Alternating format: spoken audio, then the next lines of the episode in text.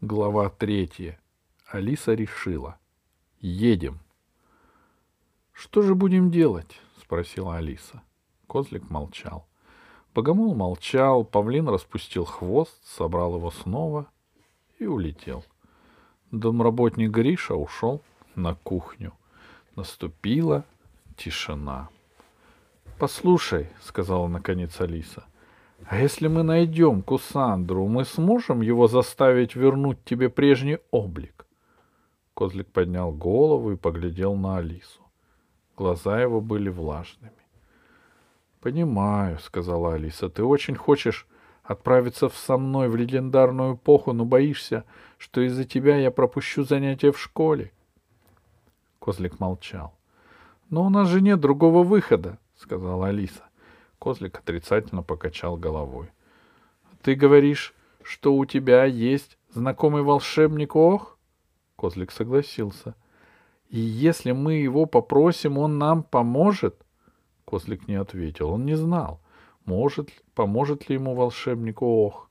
«Все ясно», — сказала Алиса. «Надо ехать в легендарный период. Нам вдвоем, без меня ты там сразу погибнешь. Первый же волк тебя сожрет, не поглядит, что ты у нас профессор. — Нет, — ответил глазами козлик, — нельзя рисковать. — Погоди, — сказала Алиса, — ты знаешь кого-нибудь, кроме меня, кто верит в твои сказки? — Никого? — Конечно. Ты можешь меня взять с... Ты можешь взять с собой короля или красную шапочку, но они сказочные, значит, не совсем настоящие. Как думаешь, мы за день управимся? — Нет, — покачал головой козлик. — А я думаю, что управимся, — сказала Алиса. Козлик сомневался, ведь он был не только козликом, но и взрослым человеком, то есть чувствовал ответственность за детей, в том числе за Алису. Он, конечно, понимал, что профессоры, профессора ему не помогут. Если надеяться на них, придется оставаться в козликах, что совершенно невыносимо.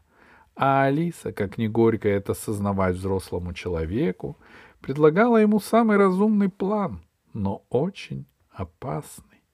Козлик смотрел на Алису грустными глазами, стараясь передать ей все свои сомнения.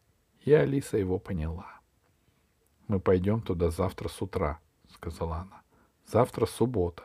Я скажу отцу, что поехала на дачу. Козлик вздохнул. А что поделать, если без обмана не обойтись? Козлик вздохнул еще печальнее. Ты не беспокойся, сказала Алиса. Отец у меня разумный, и он ко мне привык. У нас в семье все не совсем обыкновенно. Разве это обыкновенное занятие для моей мамы строить дома на других планетах? Разве это обыкновенное занятие для моей бабушки танцевать в балете в Австрии? Разве это обыкновенное занятие для моего папы лечить инопланетных зверей?